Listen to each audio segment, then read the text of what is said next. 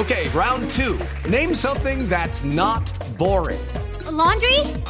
Ooh, a book club. Computer solitaire, huh? Ah, oh, sorry, we were looking for Chumba Casino. That's right. ChumbaCasino.com has over 100 casino style games. Join today and play for free for your chance to redeem some serious prizes. ChumbaCasino.com. No purchase necessary. Full prohibited by law. 18 plus terms and conditions apply. See website for details.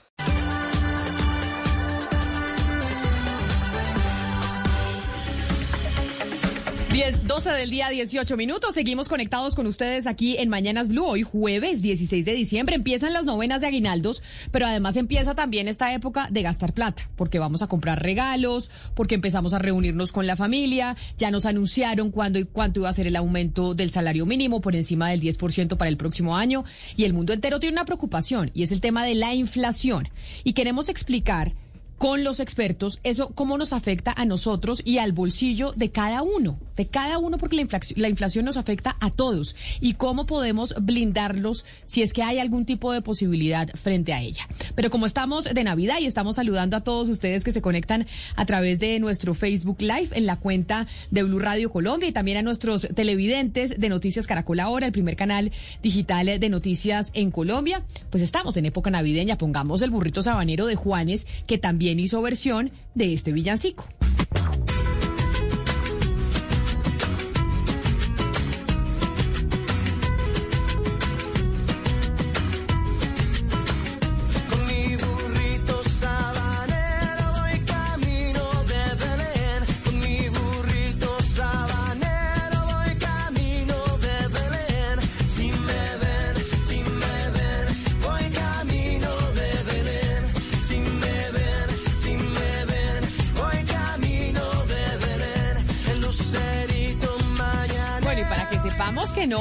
Solo un tema de Colombia. Valeria, aprovecho para preguntarle, en México también están subiendo tasas de interés, no solo en el Reino Unido, como nos contaba Mariana más temprano. En México, igual que en Estados Unidos, igual que en Europa, hay preocupación por la inflación. Pues Camila, las tasas de interés ya se han subido cuatro veces este año en México y en este momento está reunido el Banco Central y parece que hoy va a dar la noticia de que va a subir una vez más las tasas de interés en 25 puntos base para quedar en 5.25%, aunque también están reunidos especulando que podrían llegar a subirlas en 50 puntos base. Entonces, eh, la noticia en México va a ser esa, una quinta vez este año que se suben las tasas de interés, Camila. Eh, pues un poco preocupados y tratando de contener la inflación acumulada del, del 2021 que ya va en 7%, Camila. Lo que sí hay que reiterar acá es que pues no el Banco Central no tiene una decisión fácil porque pues la economía en México está desacelerada. El PIB, digamos, del tercer trimestre registró una caída de 0.4%. Entonces, todas estas subidas de tasa de interés evidentemente afectan el crecimiento de la economía mexicana que se está viendo, digamos, afectado pues por muchos factores eh, incluyendo pues el tema de la inflación. Y las tasas de interés, como usted lo está diciendo, se suben de acuerdo a, a las proyecciones que puede haber de inflación, de qué va a pasar y ¿Qué podemos hacer nosotros con nuestros ahorros si es que los tenemos? ¿Cómo nos podemos blindar? Pues decidimos hoy invitar a expertos para que nos digan y nos asesoren, los asesoren sobre todo a ustedes. Carolina Monzón es la gerente de análisis económico del Banco Itaú en Colombia. Señora Monzón, mil gracias por estar con nosotros. Bienvenida. Muy buenas tardes, Camila. Un saludo para ti en esta Navidad y a toda la mesa de trabajo y nuestros oyentes en la tarde de hoy. Bueno, ¿cómo nos blindamos o cómo se blinda uno frente a la inflación? Ya sabemos que inflación está habiendo y habrá, porque es la preocupación que hay en el mundo. Entonces, ¿uno qué hace con su plata? Uno dice, oiga, me la gasto, no me la gasto, me endeudo, ahorro, no ahorro. ¿Qué hago con el, con el dinero si sabemos que se va a devaluar en, en los próximos meses? Sí, yo creo que este es un momento importante, Camila, para, para considerar muy bien las decisiones de consumo y las decisiones de ahorro, porque lo que hemos estado evidenciando quizás en los últimos meses es una dinámica de gasto de los hogares significativa. Incluso el Banco de la República habla de un concepto que se puede denominar el consumo represado. Todo lo que no hicimos durante la pandemia estamos buscando recompensarlo en salidas, en viajes. Entonces, creo que el primer paso es evaluar muy bien esos patrones de consumo y de verdad lo que se necesita para el hogar para poder tener pues ese mecanismo eh, de ahorro. El sistema financiero también está eh, muy disponible. Decisiones de inversión, yo creo que em, que tengan en cuenta el perfil de riesgo. Hay personas que claro, pero step into the world of power, loyalty and luck. I'm gonna make him an offer he can't refuse. With family, cannolis and spins mean everything. Now, you wanna get mixed up in the family business. Introducing The Godfather at chapacasino.com. Test your luck in the shadowy world of The Godfather slot. Someday, I will call upon you to do a service for me. Play The Godfather now at chapacasino.com. Welcome to the family. No purchase necessary. VGW Group. Void where prohibited by law. 18 plus. Terms and conditions apply. Pero, doctor, pero de, perdóneme, yo la interrumpo, doctora Monzón, pero lo cierto es que uno dice, yo guardo la plata en el banco ¿Y para qué la guardo si con la inflación va a perder valor? Entonces yo teniéndola en el banco estoy perdiendo plata. Entonces más bien me la gasto en algo que me, que me sirva, dirán muchos. Claro, es que ahí es donde hay que tener cuidado para no caer en esa en esa trampa del consumo, porque precisamente todos estamos eh, ejecutando esas decisiones de, de gasto, que es lo que precisamente está presionando la inflación, por ejemplo, restaurantes, de viajes. Entonces, en la medida que moderemos nuestras decisiones, eso también va a ayudar a contener las presiones inflacionarias. Y lo que sí hemos visto es que las tasas están negativas en términos reales. El término puede ser algo complicado, pero quiere decir efectivamente que la inflación está mucho más alta y eso no solo está pasando en Colombia, sino en muchos países de Latinoamérica e incluso en los países desarrollados. Es por eso que los bancos centrales, como lo mencionábamos hace algunos momentos, como en México, todos están subiendo las tasas para que no haya ese, ese incentivo, eh, esa, esa trampa de seguir gastando y por el contrario todos empecemos pues a un escenario de un poco más de austeridad para que definitivamente pues no se sigan replicando esas presiones de, inflación que no son solo por factores locales, sino que también se derivan de la inflación, eh, perdóname, de la evaluación, de los problemas marítimos en los puertos, eh, la lentitud en la llegada de las mercancías. Entonces, eh, han confluido todos los factores y por eso es que tenemos que tomar eh, con mucho cuidado nuestras decisiones de gasto y como tú decías, principalmente en esta Navidad que viene todo el proceso eh, de compras, hay que pensar también en los gastos del siguiente año, en enero vienen ajustes en educación, en las matrículas, en los útiles escolares, entonces creo que hay que ponerlo sobre la mesa al momento eh, o antes de hacer estos estas compras del mes de diciembre. Señora Monzón, yo me pregunto si los bancos empiezan a subir las tasas de interés o empiezan a tomar medidas para evitar que la inflación se descontrole, ¿cuándo podemos empezar a ver los frutos de ese tipo de política monetaria? O si los vamos a empezar a ver en su totalidad, porque como usted describe, hay unos fenómenos de oferta que también están ejerciendo una presión sobre la inflación y esos no sabemos cuándo se van a desaparecer porque no sabemos cuándo se va a ir la crisis. Entonces, creo que mi pregunta en verdad va a el tiempo en el que vamos a empezar a ver los frutos o las reacciones de esta nueva política monetaria y, y qué tan efectivas van a ser para bajar la inflación.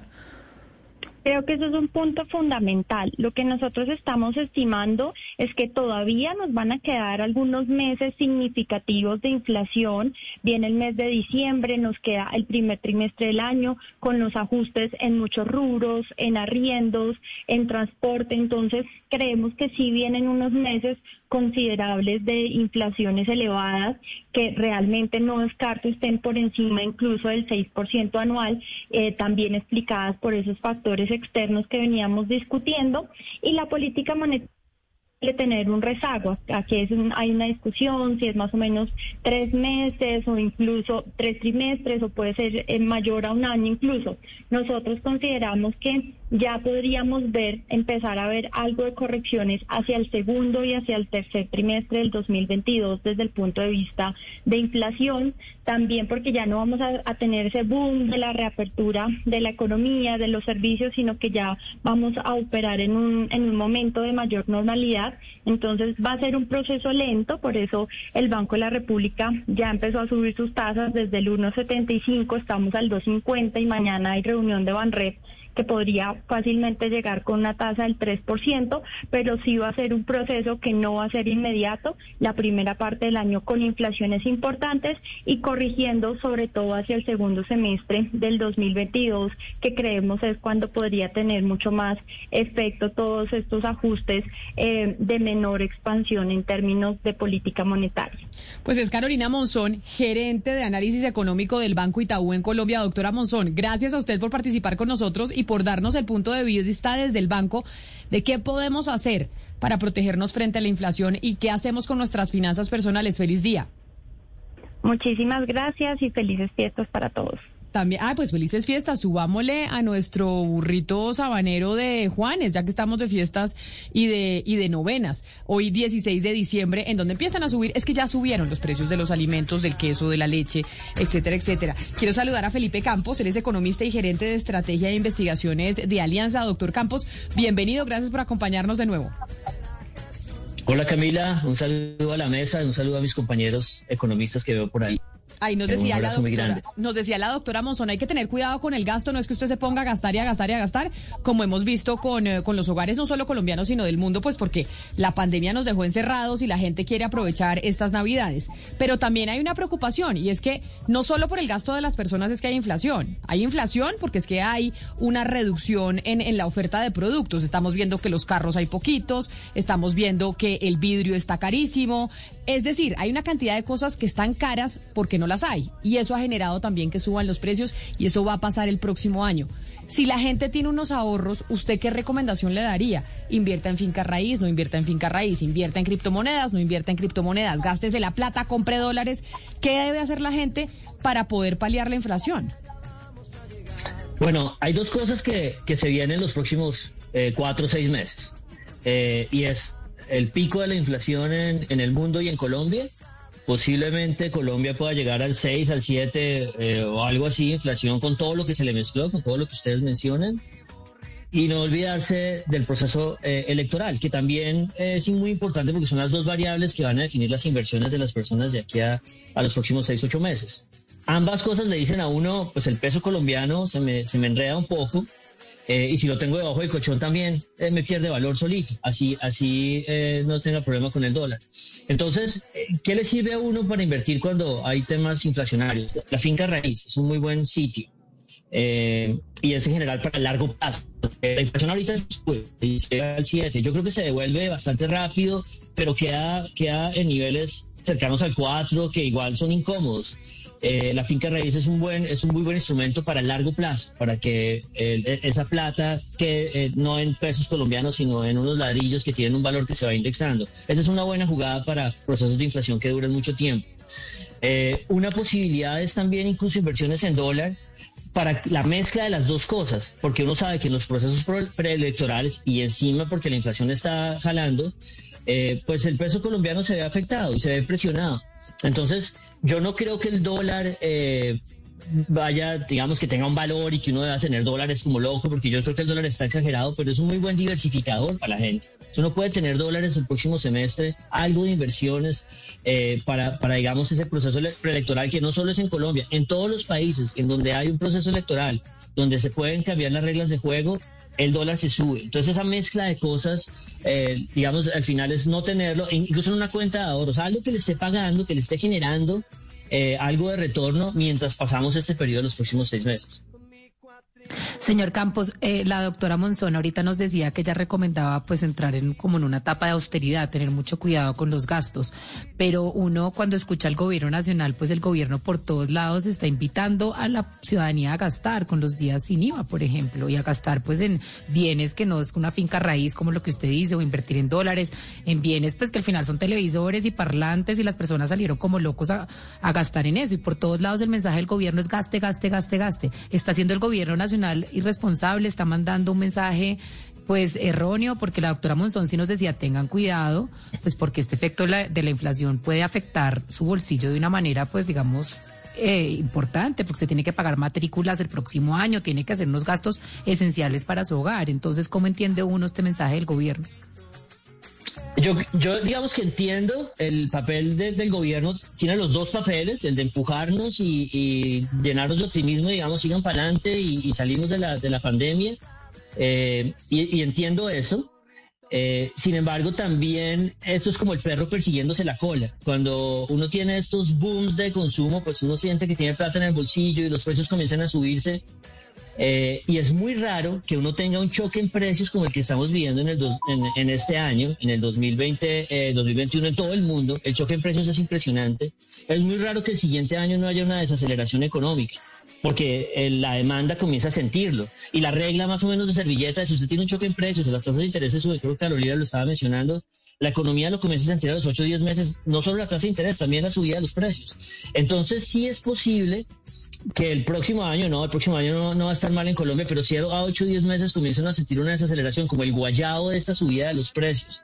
Entonces sí uno podría ser un poco conservador y, y así uno sienta que hay plata en el bolsillo, porque Hombre, uno no puede decir que todo el mundo tiene plata en el bolsillo, pero claramente se siente la economía vibrante y se siente fuerte y vamos a crecer lo que nunca hemos crecido. Sí, uno debería pensar hacia futuro e imaginarse que este choque en precios el consumidor lo va a comenzar a sentir y no va a tener la gasolina para seguir mandándolo y posiblemente, vuelvo a insistir, no es 2022, yo creo que vamos a crecer decente, pero si al final de 2022 se comienza a sentir el guayado de este choque en precios, así que el, el tema conservador es válido y es importante para el próximo año. Le voy a pedir una recomendación personal de algo que pasó y que demuestra lo que está sucediendo en estos momentos en el mundo. Una amiga hizo una cotización para cambiar las ventanas de su casa. Le dieron la cotización por un precio y se demoró dos semanas en contestar porque obviamente era una inversión importante para su casa. A las dos semanas le dijo al proveedor de las ventanas, ok, voy a cambiar las ventanas con usted. Y el proveedor le dijo, le voy a tener que recotizar. Y le cotizó por un valor mucho más alto.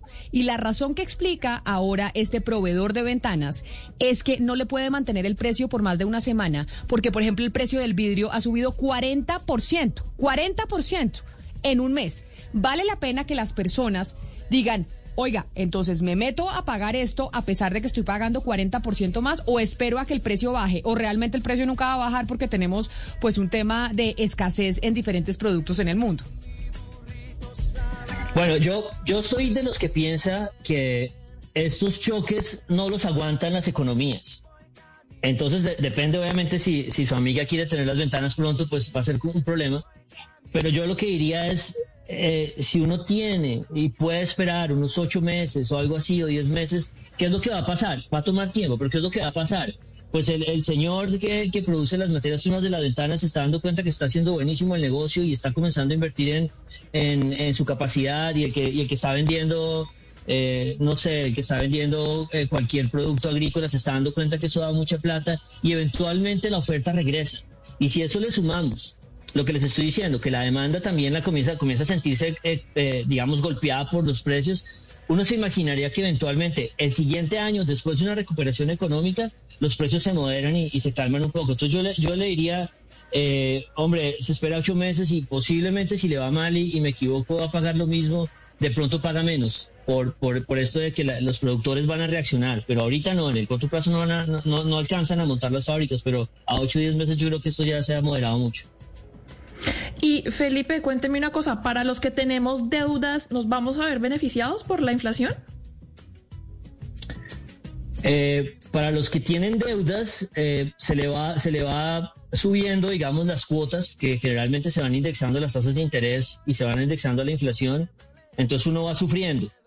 digamos, el, proceso de endeudamiento es, es, cada vez más difícil.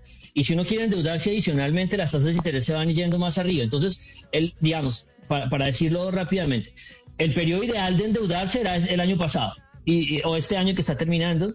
Y ahí uno alcanza a coger tasas de interés buenas y, puede que comparativamente con otras personas no le vaya mal en las deudas.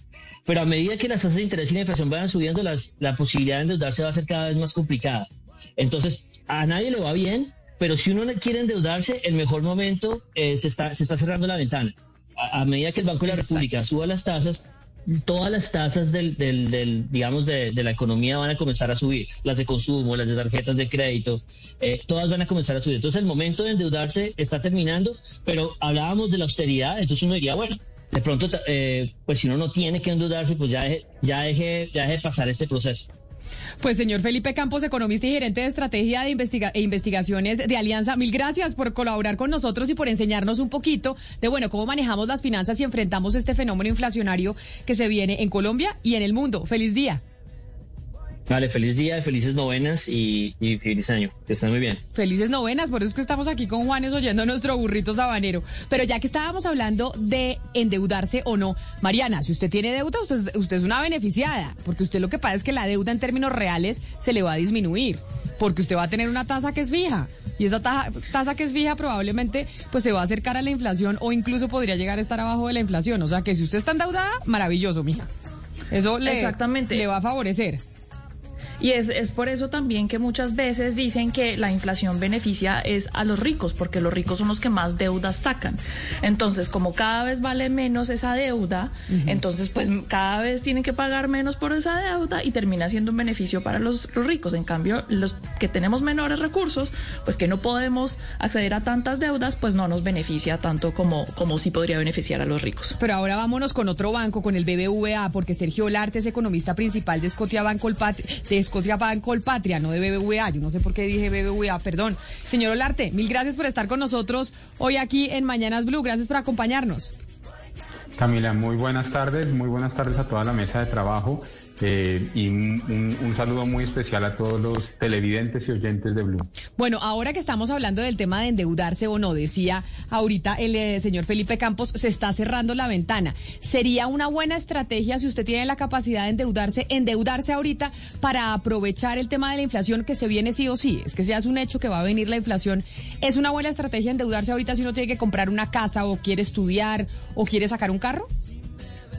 Mire, yo creo que el tema, el tema del endeudamiento va más allá de si hay inflación o no, y es el, el por qué me estoy endeudando.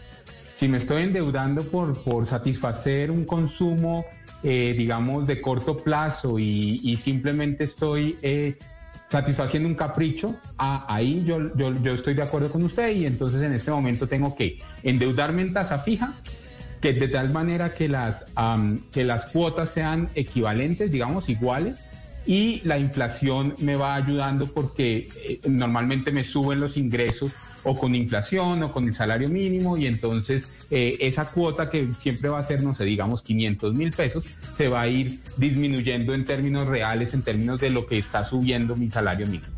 Pero si mi, mi endeudamiento es una cosa mucho más estructural para una casa, para aumentar mi, mi capacidad de la empresa, para, un, eh, para mi estudio. Entonces lo que tengo que ver es cuál es la tasa de retorno de esa inversión. Es decir, ¿qué voy a lograr?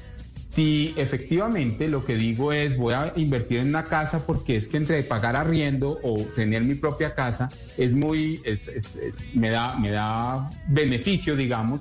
Ah, bueno, miro cuánto va a ser la cuota y me endeudo independientemente de lo que esté pasando, porque es un proyecto de largo plazo y la inflación va a subir, va a bajar, va a volver a subir, va a volver a bajar eh, de aquí a los 15 años que voy a pagar mi, mi, mi, casa. O lo mismo para la cartera comercial, es decir, para la cartera de las empresas. Entonces yo lo que tengo es que medir para qué lo necesito, cuáles son los beneficios de esto y ahí tomar las decisiones. Más allá si tengo que ser austero o no ser austero en este momento, es conocer mis ingresos, conocer mi estructura financiera y con eso yo decido cuánto y cómo endeudar.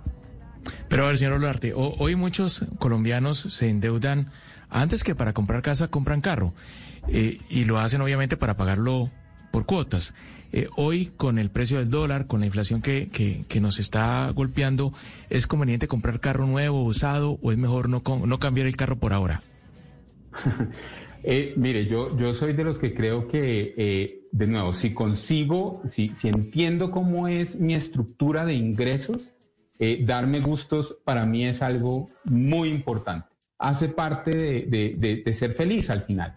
Entonces, si conozco mi nivel de ingresos y voy a ser capaz de pagar la cuota, pues compremos. Ahora, no, no tengo que trabajar para pagar la cuota del carro. Tengo que, de nuevo, conocer mis finanzas personales. Entonces, primero tengo que hacer una retrospección realmente de cómo son mis ingresos y ahí decidir si me puedo comprar un Spark o me puedo comprar un carro de alta gama. Hablando de esa pregunta de Hugo Mario sobre la compra del carro, aprovechar la inflación, ahorita que todavía las tasas no están tan altas que el Banco de la República no las ha subido, si usted tiene la plata para comprarse el carro en efectivo, o sea, chan con chan, ¿es mejor, a pesar de que tenga la plata, pedir un préstamo para comprar ese carro o comprarlo de una? Es una excelente pregunta, Camila. Yo pensaría que eh, siempre eh, es, es, mejor, uh, digamos, mitad y mitad. ¿En qué sentido? Yo pagaría mucho más para sacar un crédito que no me quede tan difícil y pondría a trabajar la, la, la plata en otro lado, eh, ahorrándola y sacando beneficios reales sobre esa plata. Entonces yo haría un, un mix en mi inversión eh, para, no, para no sacrificar, digamos, y pagar una cuota muy alta, pero adicionalmente poder seguir ahorrando para tener eh, plata por si hay algún imprevisto, para de todas maneras ganar una tasa de interés o ese tipo de cosas. Yo, yo lo haría mitad y mitad.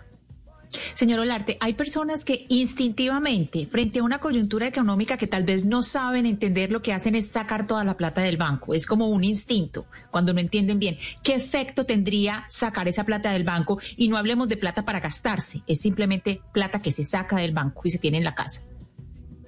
Pues, pues Ana, mira, yo creo que sacar la plata del banco por, por tenerla debajo del colchón es un gran error si ya estoy bancarizado, yo puedo acceder a una cantidad de servicios que me prestan el sistema financiero como un todo. Por ejemplo, el, comercio eh, eh, virtual, eh, tener la posibilidad de no tener la plata en efectivo por ahí que me roben y una cantidad de cosas. Estoy aumentando mis riesgos al sacar toda la plata. ¿Por qué? Porque simplemente no confío en un sistema financiero que nunca se ha quebrado en Colombia. La verdad es que el sistema financiero es un, es uno de, en Colombia es uno de los más robustos que, se tienen, es, es, reconocido. Entonces yo lo que pensaría es que lo que sí es que hay que comparar precios. Entonces, ¿dónde me ofrecen los mejores productos? Eh, la cuenta de ahorros o la cuenta corriente me cobra una cuota de manejo o no me cobra una cuota de manejo, me da una tasa de interés o no me da una tasa de interés. Y más bien, ahí sí eh, yo decido dónde meter mi plata, pero sacarla estoy perdiendo unas oportunidades que sí me genera la digitalización. Señor Olarte, uno, uno creció escuchando a los, a los abuelos y a los papás de uno diciendo el mejor negocio es no endeudarse. El mejor negocio es no endeudarse. Ahorre, mijo, ahorre que pues, ahorrando le va bien. Pero en estas circunstancias, ¿qué tan buen negocio es endeudarse? De nuevo, qué pena, yo, yo soy un poco reiterativo. El, el, negocio de endeudarse es positivo si la tasa de retorno que voy a utilizar es más alta. Entonces, si yo lo que voy a hacer es comprar una casa eh, y mi cuota es menor a lo que yo estoy pagando por arriendo, pues es un negociazo. O voy a ampliar la, la, la, fábrica y lo que voy a hacer es vender mucho más y por eso voy a pagar mucho más rápido el, el, el crédito, es un negociazo. Pero si yo me endeudo y lo que voy a estar es ahorcado, es uno de los peores negocios que puede haber. Pues es Sergio Olarte, economista principal de Scotia Colpatria. Mil gracias, señor Olarte, por estar con nosotros, por asesorarnos. Y pues es que tenemos que empezar a aprender de finanzas, sobre todo ahora que empezamos a vivir una era. Tal vez en Colombia sí habíamos tenido inflación, pero en el mundo pues estamos viviendo una era de una inflación mucho más alta que no teníamos hace muchísimo tiempo y tenemos que empezar pues a navegar esas aguas que no habíamos navegado antes. Así que gracias por estar aquí con nosotros. No, muchas gracias a ustedes por la invitación. Felices fiestas y feliz 2022. Feliz 2022. ¿Tenemos otro villancico ya que estamos eh, de fiestas o todavía? Pongamos entonces otra vez el de Luis Miguel. Pongamos el de Luis Miguel que siempre poner el Sol de América, Noche de Paz, será maravilloso.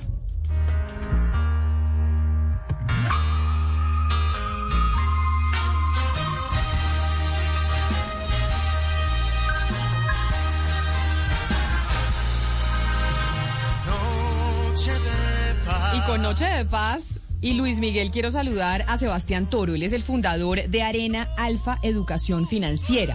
También, ¿qué es lo que estamos tratando de hacer hoy? cómo frente a un fenómeno y una noticia mundial en donde está la Reserva Federal, la FED en los Estados Unidos reunida, nos contaba Valeria que está el Banco Central de México también reunido para subir tasas de interés, el Reino Unido subió sus tasas de interés, la Unión Europea decidió dejarlas en cero, no subirlas. Es decir, esto es un tema que están discutiendo los que se encargan de la política monetaria a nivel mundial ¿Por qué? Porque resulta que la plata está valiendo menos. Eso es lo que está pasando con la inflación. Que la plata que antes nos alcanzaba para una gaseosa y un sándwich, ahora solo nos alcanza para la gaseosa y no para el sándwich. Y por eso quiero saludar al señor Toro agradeciéndole que esté con nosotros hoy aquí en Mañanas Blue. Bienvenido. Hola Camila, ¿cómo estás? Y todo el equipo, ¿cómo han estado? Y un saludo para todos los oyentes. Bueno, yo sé que usted hace educación financiera así como para Dumis. Y ahorita que estamos en una época inflacionaria, pues la necesitamos eh, muchísimo más. ¿Qué es lo primero que tenemos que saber? Es decir, cuando le estamos diciendo a la gente, oiga, ojo, que en el mundo los bancos centrales se están reuniendo para subir las tasas de interés porque estamos viendo un fenómeno inflacionario debido a que la pandemia, que hay escasez de productos, que hay exceso de demanda, pero además que hubo inyección de, dinero en, eh, en los países más, más desarrollados, etcétera, etcétera. Todo eso está generando una presión enorme. ¿Qué es lo que yo como ciudadano que me gano un sueldo debo saber para poder enfrentar eso que está sucediendo? Bueno, Camila, pues tenemos que entender que lo que estamos viviendo es un fenómeno global, no es algo de Colombia, tú lo acabas de decir muy bien, tuvimos una gran impresión de liquidez, eso ha generado que esos excesos de liquidez pues presionen al alza la inflación, tuvimos una pandemia, la pandemia generó pues unos desabastecimientos y unos, digamos, una especie de problemas en la cadena de suministro, pero además tenemos un rebote económico muy fuerte, las economías están rebotando, algunas de ellas muy fuerte, y eso también genera inflación. Entonces, todo esto junto, pues como tú bien lo dices, nos va a generar un aumento en los precios de todo lo que estamos consumiendo prácticamente. ¿Cómo nos vamos a preparar para esto? Digamos que hay muchas formas de protegerse contra la inflación.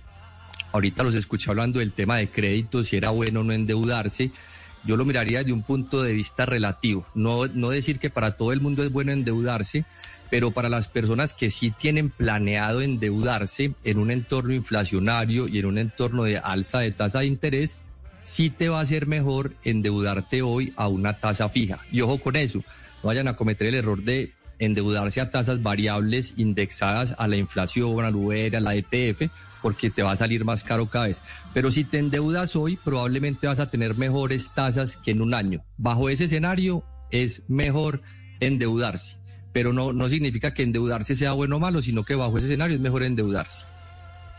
Y sobre cómo protegernos de la inflación, digamos que existen muchas maneras. Desde, desde consumir hoy, por ejemplo, si yo día sin IVA, el día sin IVA fue uno de los jaronadores a que la inflación, digamos, no saliera tan alta. Entonces, si yo consumo hoy, si aprovecho el día sin IVA, si tengo presente que los productos probablemente van a seguir subiendo de precio, yo puedo, por ejemplo, aprovisionarme y así me estoy ganando la inflación. Para las personas que de pronto tengan la capacidad de invertir, una de las formas de protegerte contra la inflación es invirtiendo. Puedes invertir, por ejemplo, en activos como la propiedad raíz. ¿Por qué? Porque la propiedad raíz, en la medida que los costos de construcción suben de precio, la propiedad va a subir de precio. Si tú estás de alguna manera indexado, tienes inversiones en propiedad raíz, eso te va a proteger un poco sobre la inflación. Los arriendos, los arriendos están indexados a los aumentos de la inflación, el salario mínimo. Por lo tanto, si tú tienes un inmueble, y lo tienes con deuda, probablemente la deuda se te va a quedar plana, pero tu inmueble te va a rentar más. Entonces, mira que ahí de alguna manera estás cubriendo en parte la inflación. Y finalmente, para las personas que tienen un poco más de conocimiento, la inversión en acciones, sobre todo en empresas que tienen capacidad de subir precios, que tienen poder de precio, también es un mecanismo muy bueno para protegerte contra la inflación. Señor Toro, pero todo esto que usted nos está explicando es muy difícil de entender, sobre todo para mm, por lo menos los millennials y la generación más abajo, los jóvenes, estos ninis que han sufrido tanto en el país y que fueron también una de las causantes de la, de la, de la explosión social que tuvimos este año, porque es una generación que nunca ha vivido con inflación, es una generación que no ha sentido en carne propia la distorsión de los precios por cuenta de esta inflación. Hace 40 años no teníamos un proceso de esta índole y yo sí quiero que, que usted les trate de explicar por qué esto es importante y por qué lo tienen que tener en cuenta todo en aras de evitar además pues que las expectativas de estos jóvenes una vez más se atropellen y evitar un poco el riesgo político para el país? Eh, pues Mariana, lo que, lo que tenemos que entender es que realmente sí, nos tocó ir un periodo inflacionario. Eh, no nos había tocado, como tú bien lo dices, en muchísimos años. Eh, frente a eso uno tiene que empezar a adaptarse a vivir, digamos, un poco diferente a como vivíamos, porque vivíamos en un entorno en que las cosas de alguna manera tenían unos precios constantes y de un momento a otro los escuchaba ahorita hablando que, por ejemplo, tenían un proyecto y te llaman y te dicen ya no te puedo construir a ese precio. Yo tengo ese mismo problema. Yo, yo estaba haciendo aquí un garaje en mi casa y, las, y la parte que me falta hacerla me va a costar el doble de hacerla de lo que me costó hace un año. Ese es el nuevo entorno. Yo creo que tampoco nos tenemos que... Y ahí lo, interrumpo. ¿Y va a ser el, el, garaje o no lo va a hacer? ¿O se va a esperar a que los precios bajen? Es que era un garaje doble y hice la mitad y ahorita que voy a hacer la otra mitad vale el doble, literalmente. Entonces, yo creo que los precios se van a moderar un poco, pero ponernos de pronto a decirle a la gente que, le, que se garantiza que los precios van a bajar, de pronto es un poco irresponsable porque no sabemos el futuro. Puede que las presiones inflacionarias se mantengan. Yo coincido con lo que decía Felipe Campos hace un momento. Esta alza de precios y, todo este desabastecimiento se va a moderar en los próximos meses y las presiones inflacionarias deberían moderarse el próximo año también. Uno puede esperar, pero eso no te garantiza que las cosas eh, te, bajen de precio, porque también hay otro, tenemos que tener en cuenta también otro aspecto, que es la devaluación. Nosotros tenemos elecciones el año que viene y esas devaluaciones van a generar unos riesgos sobre la moneda. Recordemos que si nuestra moneda pierde valor, los productos importados también van a subir de precio. Eso está dentro de la inflación, pero pero digamos que es un aspecto a considerar. Y con elecciones y con los riesgos políticos que hay, no podemos decir lo que va a pasar de manera como tan, tan segura.